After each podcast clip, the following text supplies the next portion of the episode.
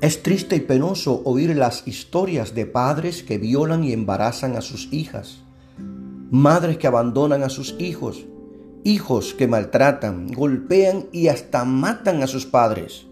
Ante tanta desestabilidad familiar, es importante reflexionar en la bendición que trae ser llamados hijos de Dios y venir a formar parte de la familia del Señor, en contraste con lo que las familias de hoy experimentan.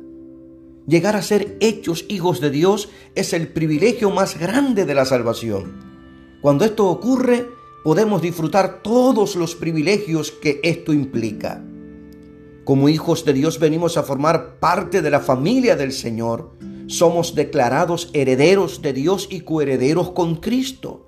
Alcanzamos nuestra ciudadanía celestial. Podemos orar a nuestro Padre Celestial con sentido y honestidad y ese mismo Padre que escucha nuestra oración es el que nos disciplina para que maduremos y crezcamos espiritualmente. Así que ya no eres esclavo, sino hijo. Y si hijo, también heredero de Dios por medio de Cristo. Pastor Zamora.